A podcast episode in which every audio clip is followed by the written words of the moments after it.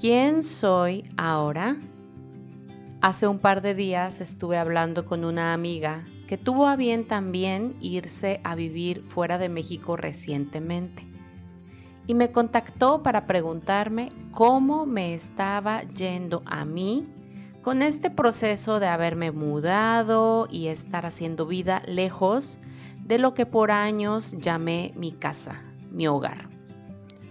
Fue un tanto chistoso porque al principio creí que ella pedía ciertos consejos o tips motivacionales, pero yo no tenía más que ser honesta y contarle que ha sido de lo más complejo que he vivido.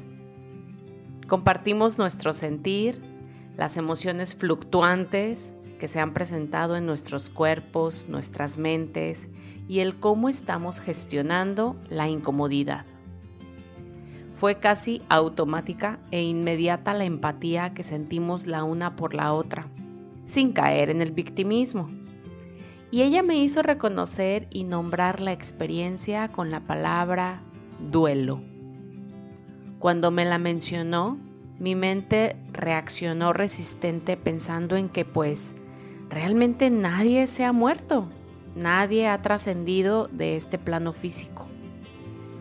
Pero al escucharla, y rebotar sus ideas conmigo me abrió la perspectiva con la que veo mi experiencia.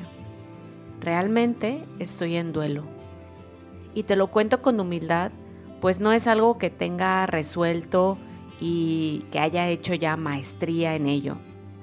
Y con la confianza de que tú lo puedes recibir y trasladar a tus propias situaciones. ¿En qué estás en duelo? Mi amiga y yo vemos el duelo como el cierre de alguien que éramos, incluyendo múltiples factores que definían nuestra identidad. Durante este proceso de duelo tenemos esta necesidad de comparar lo que era y lo que ahora es. Nos cuestionamos si tomamos la mejor decisión al movernos físicamente lejos de lo conocido. Nos sentimos solas, pues a pesar de tener amigas y familia con quienes hablar, esta es más una aventura interna y solitaria, un trabajo que solo una misma puede enfrentar. Además, coincidimos al reflexionar que esto lo pedimos a gritos al universo y se nos concedió. No fue al azar del destino, ni la suerte, ni lo que tocaba y aceptar esto conlleva responsabilidad.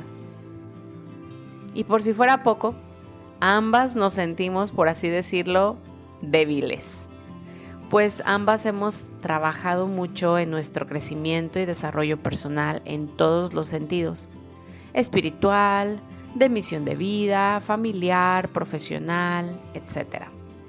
Es decir, ya hemos transitado un andar de elevación de conciencia importante. Y al enfrentarnos con la experiencia del cambio, este duelo nos ha hecho sentir como si fuéramos principiantes o amateurs en estos temas. Y, uff, hasta un sentimiento de vergüenza, de fallarnos a nosotras mismas, de no ser capaces de poner las herramientas que hemos aprendido a nuestro favor. Sin duda, vulnerables. En fin, este episodio no trae consigo los pasos para atravesar un duelo, ni mucho menos. Solo la reflexión de cuán importante ha sido el darme cuenta que estoy en duelo, que le estoy diciendo adiós a lo que creía, a ciertas actitudes, a formas de vida y demás. Y me estoy renovando, le estoy dando paso a lo nuevo, como quien dice, nacer otra vez. No te mentiré, es duro, pero internamente sé que es aquí donde hay que estar. Es esto lo que hay que atravesar, pues ya se está creando una nueva realidad para mí. Y segura estoy que también para ti. Abrazando cada vez con más fuerza la idea de que la vida es tan solo un juego de colores. Gracias por estar aquí y compartir este episodio con tus personas luz, personas que quieres ver felices y en calma. Te invito a reflexionar más a profundidad sobre los temas en nuestros episodios en nuestro nuevo canal de difusión en Instagram, donde también puedes localizarme y así co-crear. Encuentra el enlace en la descripción de este episodio. Bendiciones.